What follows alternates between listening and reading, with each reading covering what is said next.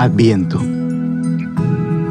Desde que soy cristiano he presenciado las controversias que giran en torno a la celebración de la Navidad, donde algunos la consideran como una fiesta de tradición cristiana y otros como una fiesta pagana.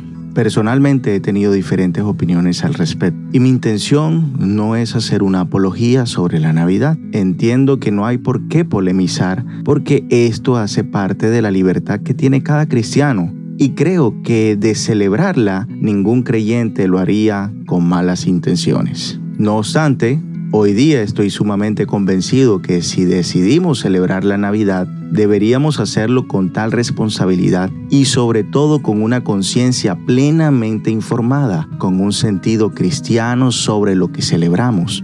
Lamentablemente, cuando los creyentes desean celebrarla, no pasan de compartir una comida en familia y dar regalos entre ellos el 25 de diciembre. Momento muy bonito y especial, pero quisiera ir un poco más allá de eso, algo que gire en torno al Evangelio.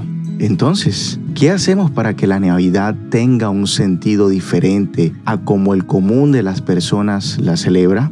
Hace pocos años conocí que antes de la fiesta de la Navidad o Nochebuena hay una celebración muy importante de tradición cristiana que precede a la Navidad. Esta celebración es llamada Adviento. ¿Por qué es tan especial el Adviento? La palabra Adviento viene del latín Adventus Redemptoris, que significa venida del Redentor. El Adviento es una tradición que se desarrolló en el transcurso de la historia de la iglesia cristiana como un tiempo de preparación para el día de Navidad que nos recuerdan todos los sucesos anteriores al acto maravilloso de la encarnación de Dios en el Adviento reflexionamos durante 25 días antes de la Navidad sobre cómo el nacimiento de un niño era tan esperado por la humanidad, colocando todas las esperanzas en el Mesías prometido que habría de nacer. Además, estoy convencido que tener en cuenta la celebración de Adviento prepara nuestro corazón para una entendida celebración de la Navidad.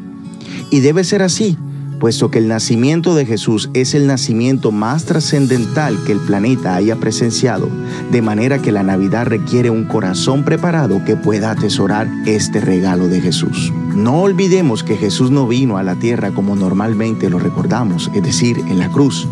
Él vivió todas las etapas que un ser humano experimentó, el nacimiento, el desarrollo y la muerte.